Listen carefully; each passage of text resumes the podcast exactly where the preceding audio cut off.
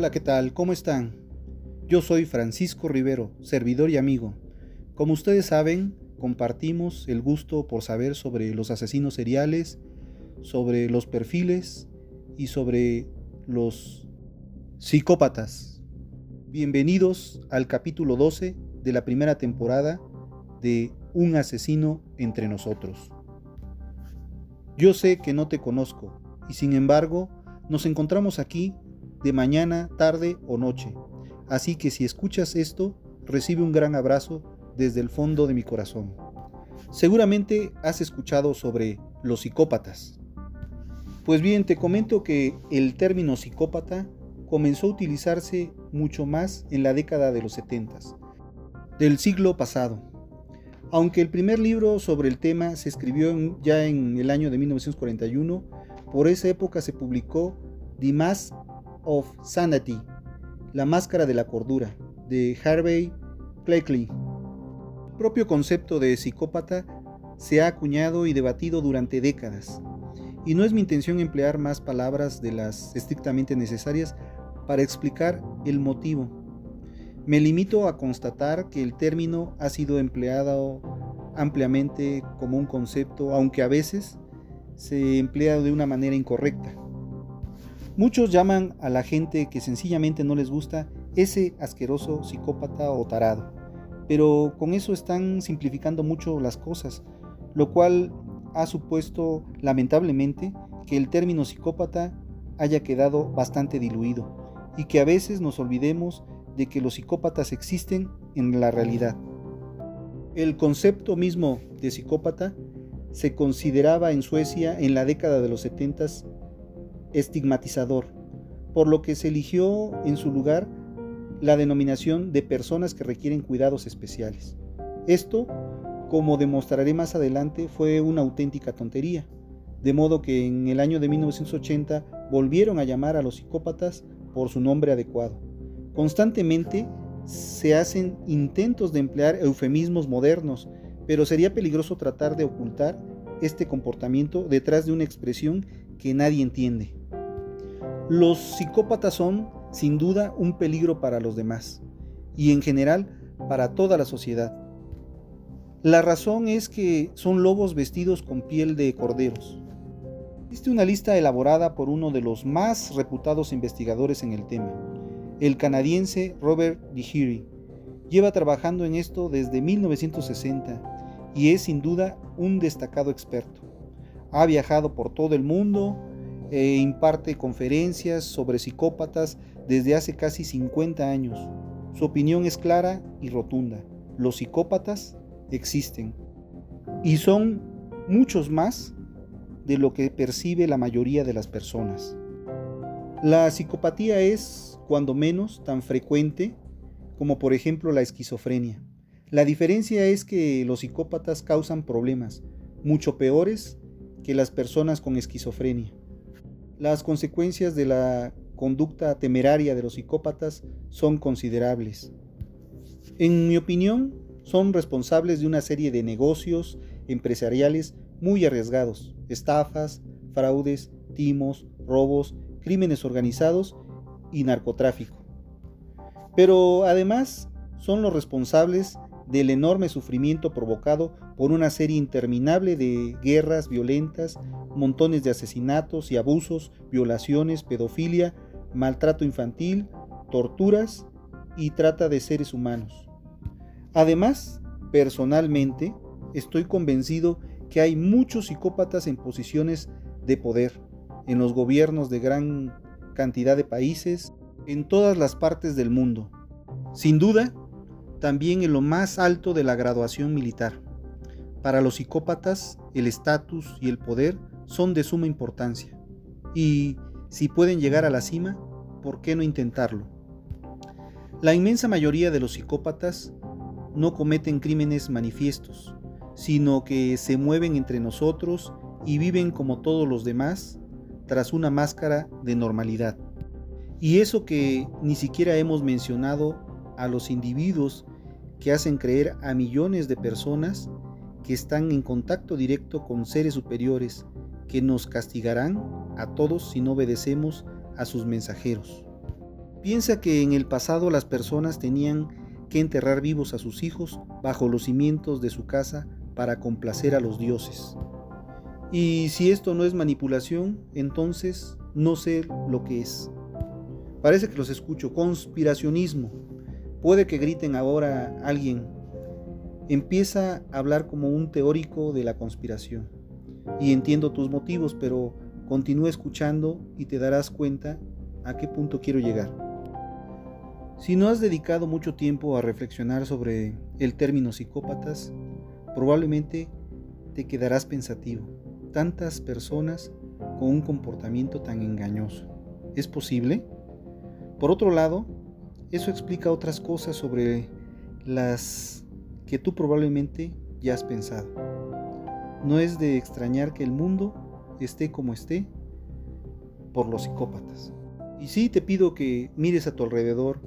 Hacía tiempo que no vivíamos momentos tan inquietantes como los actuales. Vamos a un listado de verificación de psicópatas de Heidi y PSL-R, revisada en el año 2016. Punto número 1. Locuicidad, encanto superficial. Punto número 2. Enorme y exageradamente alta estima de sí mismo. Punto número 3. Ausencia de remordimiento y de sentimiento de culpa. Punto número 4. Falta de empatía. Punto número 5. Mentira patológica. Punto número 6. Capacidad para embaucar y manipular. Punto número 7. Escasa profundidad de los efectos. Punto número 8. Impulsividad. Punto número 9. Falta de control sobre la propia conducta. Punto número 10. Necesidad de estímulos, tendencia al aburrimiento. Punto número 11, falta de responsabilidad. Punto número 12, problemas tempranos de conducta. Punto número 13, comportamiento antisocial en la edad adulta. Punto número 14, estilo de vida parásito. Punto número 15, promiscuidad. Punto número 16, carencia de metas a largo plazo. Punto número 17, incapacidad para aceptar la responsabilidad de los propios actos. Punto número 18. Delincuencia juvenil. Punto número 19. Incumplimiento de la libertad condicional. Punto número 20. Versatilidad criminal. Existe mucha documentación para quienes quieran saberlo, todo sobre este tipo de trastorno de personalidad. Y al final daré algunos puntos que podrán ser de utilidad. Lo que quiero es darte a conocer todos los conocimientos suficientes para que puedas saber cuándo estás expuesto a una persona que puede ser una o más, con rasgos psicopáticos y sobre todo darte a conocer lo que puedes hacer para protegerte. Aunque no seas un cordero, el día que los lobos invadan el prado debes ser realista acerca de tus posibilidades de poder escapar de manera intacta. Por más drástico que esto suene, la actividad de los psicópatas es diaria y tiene un único objetivo, conseguir todas las ventajas que puedan. He aquí, pues, algunos ejemplos breves de lo que significa realmente los respectivos puntos de la lista de verificación de psicópatas. Punto número uno de locuicidad, encanto superficial. En los psicópatas suele tener un vocabulario increíble, Muchos de ellos hablan muy rápido y a veces cuesta seguir sus razonamientos. Parecen personas encantadoras, sonríen mucho, reparten cumplidos y se vuelven populares de una forma casi ridículamente simple, halagando a todo el que se encuentran, a pesar de que lo que dicen a menudo es absurdo e incoherente. Nos hacen creer que es verdad. Por eso, en lo referente al punto número 2, enorme y exageradamente alta estima de sí mismo, se consideran a sí mismos por encima de los demás. Valen más, se merecen tener más éxito que nadie más en la vida. Muchos psicópatas son narcisistas de manual, es decir, solo se aman a sí mismos. Pueden fanfarronear de éxitos reales o inventados con la misma facilidad que piden un café. Además, consideran con derecho a estar por encima de todas las leyes, menos las suyas. Punto número 3. Ausencia de remordimiento y de sentimiento de culpa. Los psicópatas son, en el fondo, incapaces de sentir arrepentimiento. Pueden simular arrepentimiento cuando les conviene, pero nunca en coherencia con sus actos. Hacer daño a otras personas les tiene sin cuidado, no importa si se trata de su peor enemigo o de sus propios hijos, solo ellos importan. Punto número 4. La falta de empatía. El psicópata sabe que tú sientes algo, pero no le interesa saber qué es. Puede observar a una persona gravemente herida, pensar que es algo interesante, pero no le conmueve en lo más mínimo. Y la mayoría de los psicópatas quieren que sea así. Se sienten orgullosos por no haber sufrido un trastorno empático de la personalidad, porque eso hace que sea más fácil abusar o engañar. El punto número 5. Mentira patológica. Mentir es como respirar, no requieren ningún esfuerzo en absoluto. Si un psicópata lo, lo atrapan en una mentira, no se avergüenza en lo más mínimo. Da inmediatamente la vuelta a las cosas y asegura que él nunca dijo eso, que solo ha sido un malentendido. Mienten incluso cuando ni siquiera tienen motivos para hacerlo, pero les parece divertido engañar a la gente. Número 6. La capacidad para embaucar y manipular. Los psicópatas advierten las debilidades de la gente de una manera tremendamente sencilla y enseguida vuelven esas debilidades en contra de su víctima con el fin de engañarla.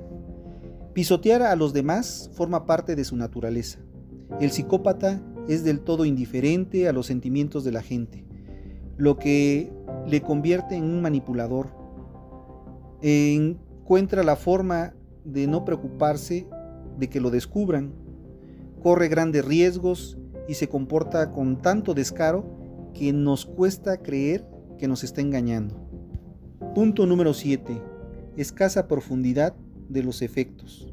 En realidad no tienen sentimientos, ni miedo, ni temor, ni preocupación, ni angustia. Nada. Su pobreza emocional es total. Sin embargo, no deben darnos ninguna pena estas personas, ya que por lo general están muy satisfechos de no sentir nada cuando intrigan y cuando engañan. No obstante, ten en cuenta que el psicópata finge esos sentimientos sin ninguna dificultad.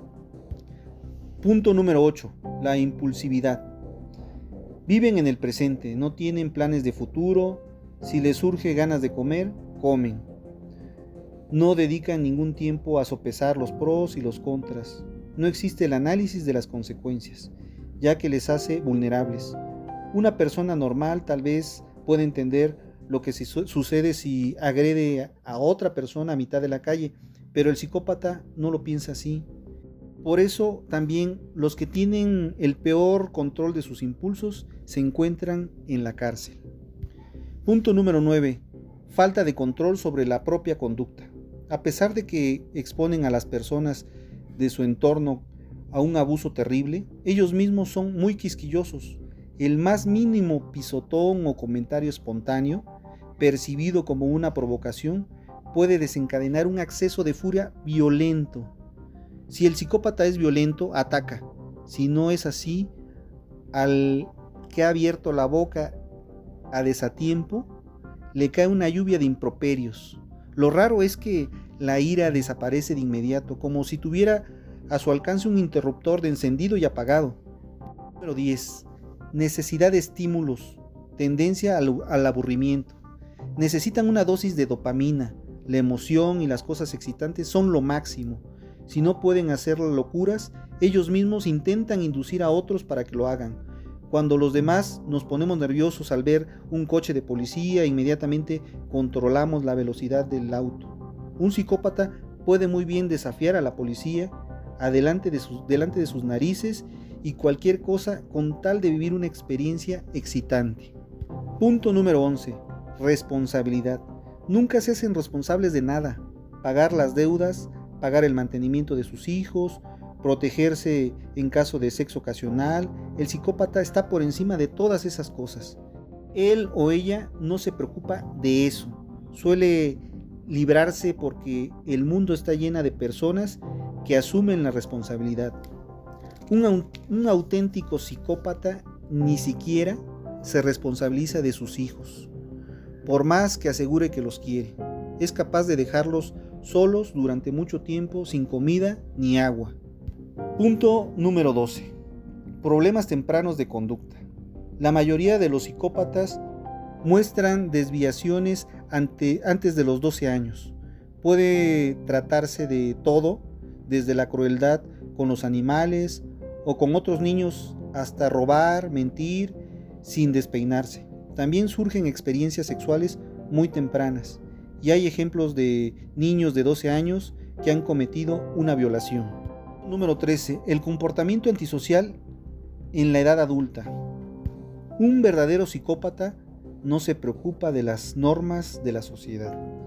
Las reglas que lo rigen para todos nosotros no va con él. Las normas limitan las posibilidades de hacer lo que él quiere. Entonces se ponen ellos mismos sus propias reglas. A menudo esta es la causa de que algunos de ellos acaben tras las rejas. Punto número 14. Estilo de vida parásito. Un psicópata supone que su superioridad le da derecho a vivir a costa de los demás. Él no paga nunca una cuenta si puede conseguir que la pague otro. Aparece con frecuencia con la lista de morosos porque le aburre los detalles de comprobar las fechas de pago. Nunca se hace cargo de la cuenta en el restaurante. Siempre se le ha olvidado la cartera. Y pide alegremente dinero prestado a la gente de su entorno sin la menor intención de devolvérselo. Si alguien se lo recrimina, entonces echa la culpa a otro. Número 15. Promiscuidad. El psicópata suele tener muchas relaciones sexuales, de corta duración. Su encanto atrae a las mujeres, por lo que pocas veces le falta pareja. Además, su constante infidelidad le añade al mismo tiempo más emoción al hecho de engañar su mujer. ¿Hasta cuándo podrá seguir saliéndose con la suya? Punto número 16. Carencia de metas a largo plazo. Cuando se vive en el presente no hace falta planes a largo plazo. El psicópata no planifica nada. Eso va totalmente en contra de su naturaleza, impulsiva. Con frecuencia se convierte en una especie de nómada que cambia de pareja y de trabajo según se le antoje. Nunca mira hacia adelante ni hacia atrás. Su meta es vivir la vida a costa de los demás. Y eso se hace sobre la marcha. Punto número 17. La incapacidad para aceptar la responsabilidad de los propios actos. Cualquier cosa que haya hecho, nunca lo reconocerá. Le importa muy poco que le hayan grabado en ese momento. Seguirá negándolo. Un psicópata siempre encuentra a alguien a quien echarle la culpa, aunque entiende que ha actuado mal. Señalará a un chivo expiatorio. A otro con la culpa de lo que él mismo ha hecho, incluso puede llegar a parecerle divertido. Punto número 18. Delincuencia juvenil. Es muy frecuente que el psicópata haya tenido problemas a una edad temprana por no respetar las leyes que la psicopatía normalmente empieza a manifestarse con claridad alrededor de los 10 años, les da tiempo de lidiar más de una tropelía de su juventud. Que un chico de 15 años cometa una violación, maltratos graves, robos e incluso asesinatos, definitivamente solo puede considerarse algo normal. Número 19. Incumplimiento de la libertad condicional. De nuevo, las reglas normales no son aplicables a los psicópatas y los castigos tampoco les hacen mella. No reaccionan ante las amenazas o las consecuencias porque carecen de un pensamiento reflexivo. Eso significa básicamente que hacen lo que quieren cuando salen de la cárcel en libertad condicional. Punto número 20. Versatilidad criminal. Mientras que muchos delincuentes se especializan en algo concreto, robo de transportes, de dinero hurtos a personas, maltrato o quizás tráfico de drogas. El psicópata es bastante más versátil. En este sentido es curioso y lo prueba todo. Entonces, ¿cómo funciona la lista? ¿Puede usarla cualquiera? La lista tiene 20 puntos y dependiendo de la gravedad de la perturbación se puede obtener diferente puntuación. Por ejemplo, si la persona a la que observamos nunca muestra ningún signo de narcisismo, se le dan 0 puntos. En cambio, si manifiesta signos claros de narcisismo de vez en cuando, entonces se le da un punto.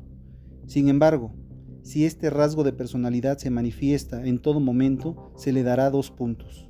Eso significa que la puntuación máxima basada en esta lista puede ser de 40 puntos. Psicópatas conocidos como, por ejemplo, Charles Manson y algunos asesinos en serie suelen obtener entre 35 y 40 puntos. Pero, según Robert de Heiry, ya entre los 15 y los 20 puntos hay razones de peso para andarse con cuidado. En ese caso se trata de de una persona que no tiene buenas intenciones. Si te tropezaras con alguien que se inclina hacia los 30 puntos o más, definitivamente debes tomar medidas de precaución y lo más rápido posible. Te enfrentas a un problema serio de verdad y en el peor de los casos el psicópata será alguien que tienes demasiado cerca. Mm, ¿Me reconozco a mí mismo o a mi pareja? Con toda seguridad tú mismo podrás reconocerte en alguno de los puntos de la lista. ¿Te convierte eso en un psicópata? Por supuesto que no.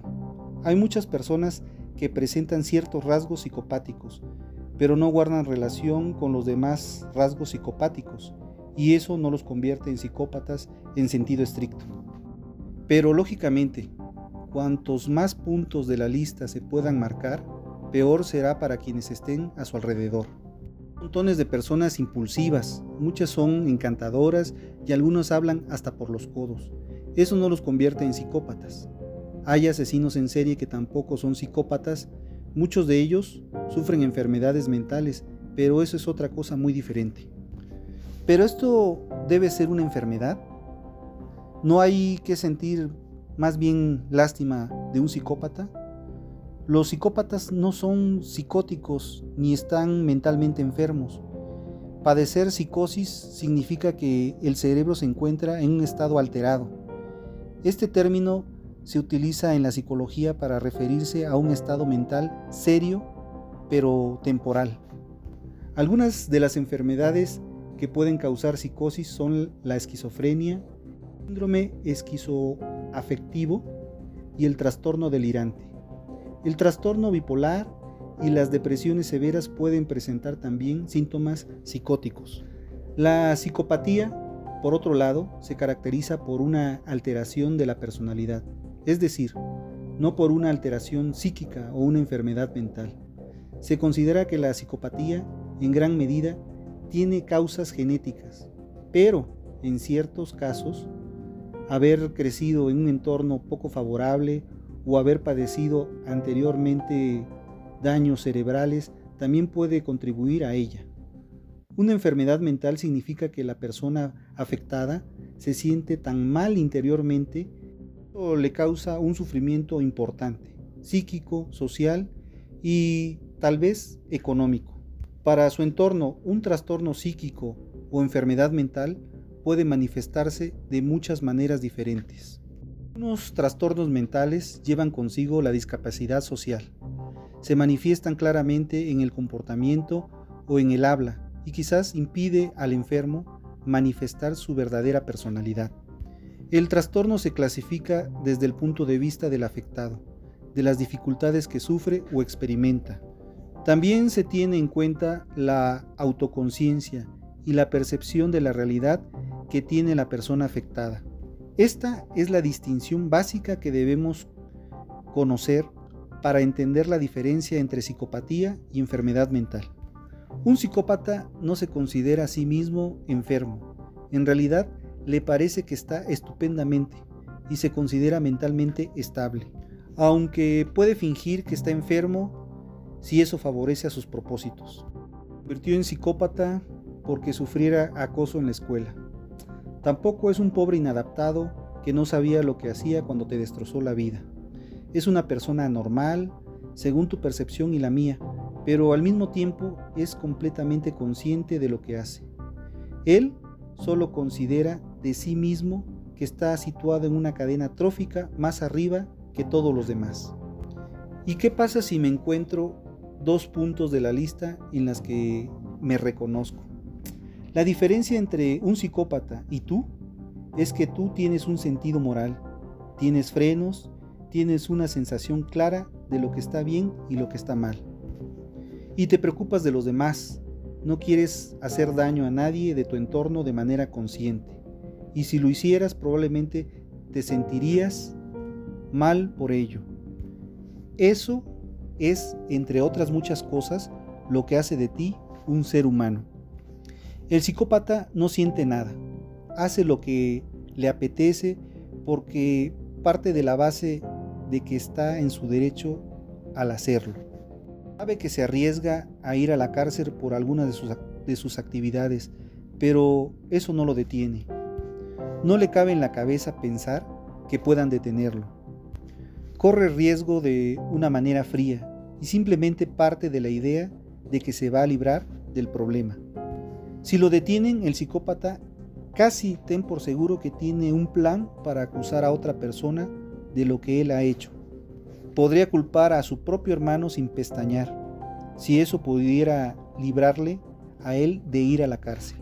No le afecta en nada tu sufrimiento, no le importa si te deja en la calle o si, o si pierdes el trabajo por su culpa. Un psicópata carece de remordimiento y nunca mira atrás. El psicópata se vale de que su apariencia es normal y de que básicamente se comporta con normalidad, pero lleva a cabo sus actuaciones tras fríos y deliberados cálculos. Piensa, pero no siente.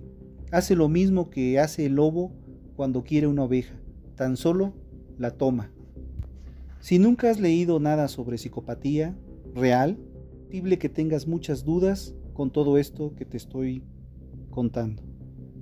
Cuentas con todo mi respeto. ¿Existe realmente personas así? Por desgracia, así es. Como ya he mencionado, son bastantes más de las que crees. La hipótesis que plantea Robert de Heiry es que al menos el 2% de la población en el mundo industrializado obtendría tantos puntos en la lista de comprobación de la psicopatía que debería clasificarse como psicópatas. Unos datos posteriores, John Clerky, autor de Working with Monster, trabajando con monstruos, muestra que podría ser casi el doble, el 4%. Casi el 3% de la población masculina, entre el 0.5 y el 1% de la femenina, son probablemente psicópatas. Sí, como has escuchado, casi todo apunta a que la perturbación es más común entre los hombres. El psicólogo sueco Sigvard Link ha escrito varios libros muy documentados acerca de la psicopatía y su estimación ha sido desde hace tiempo de entre un 4 y un 5% de psicópatas. O en su último libro de Bardaj Psychopater, psicópatas cotidianos, considera que, después de casi 40 años de estudio, tendría que aumentar ese porcentaje. Por otro lado, la cifra también varía bastante entre las diferentes partes del mundo. Por algún motivo se considera que el porcentaje de psicópatas es más alto en los Estados Unidos que en el Reino Unido, por ejemplo. La teoría es que la sociedad estadounidense potencia el comportamiento egocéntrico más que la británica. Yo, para no exagerar, parto de una base de estimación más baja, el del 2%, lo cual significaría que hay cerca de 7 millones de psicópatas en lo que se conoce como la democracia más numerosa del mundo, Estados Unidos. En Suecia hay alrededor de 200.000 psicópatas, casi el mismo número de habitantes que vive en una de las ciudades más pobladas, Uppsala. Los verdaderos psicópatas de la vida cotidiana. Comportamientos psicopáticos habituales los hay por todas partes. Precisamente hay un ejemplo que quiero poner a su disposición. Un señor mayor y soltero conoce a una mujer con cinco hijos adultos. Se casa, se llevan bien, disfrutan la vida, él goza de una longevidad admirable. Al final, cuando muere se comprueba que era bastante rico. La mujer hereda más de 10 millones de coronas y un poco incómoda ante esta repentina riqueza, decide dividir la herencia en seis partes iguales, una para ella y las otras cinco para sus hijos adultos. En el transcurso de tres meses, uno de sus hijos se ha hecho con la parte de la madre y la de las tres de sus cuatro hermanos. La cuarta, la hermana mayor, que se mostró inmune a, los psicópatas, hay un grupo excepcional de personas que realmente lo son. Y es a ella a quien intentan aplastar con especial violencia los psicópatas para eliminar la amenaza que suponen. Y ella se niega a prestarle dinero a su hermano. Es entonces cuando él la amenaza con una violencia que ninguna, ninguna persona podría soportar. Pero como la hermana lo veía venir desde hace mucho tiempo atrás, se niega en redondo a darle un céntimo. Entonces él se limita a encogerse de hombros y desaparece. Nadie de la familia ha sabido más de él desde entonces, y el dinero ha desaparecido del mismo modo. Este tipo de casos se leen en los periódicos muy a menudo. Es como el maltrato de las mujeres. Las víctimas sienten vergüenza, lo cual hace que estos casos pocas veces salgan a la luz.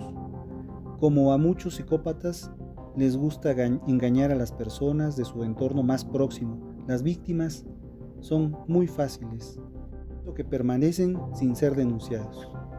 Las personas más cercanas son las más vulnerables y constituyen un menor riesgo para el frío y calculador psicópata. Seguro que ha sido culpa mía, piensan las víctimas, muchas de las víctimas, y se quedan calladas, y el psicópata puede continuar haciendo sus fechorías. Esto es muy habitual, los psicópatas tienen un modo de vida parásito. Les gusta comer bien, pero, como he dicho, nunca piden la cuenta en los restaurantes, siempre te toca pagar a ti. Lo sé, estás pensando, es bochornoso no pagar una parte de su cuenta en el restaurante. ¿Qué diría la gente? ¿Qué diría la gente? Pero ahora estás pensando como una persona normal. No sigas por ese camino. No puedes usar la lógica normal en estas situaciones. El psicópata se cree con derecho a cometer estos abusos porque se considera muy por encima de todos nosotros. Bueno amigos, hasta aquí este capítulo. Me despido no sin antes mencionar la frase del día.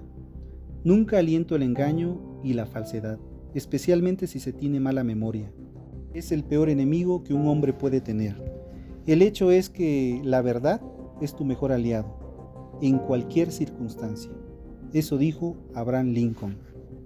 Bueno amigos, espero sus comentarios, infinitas gracias y gracias por estar.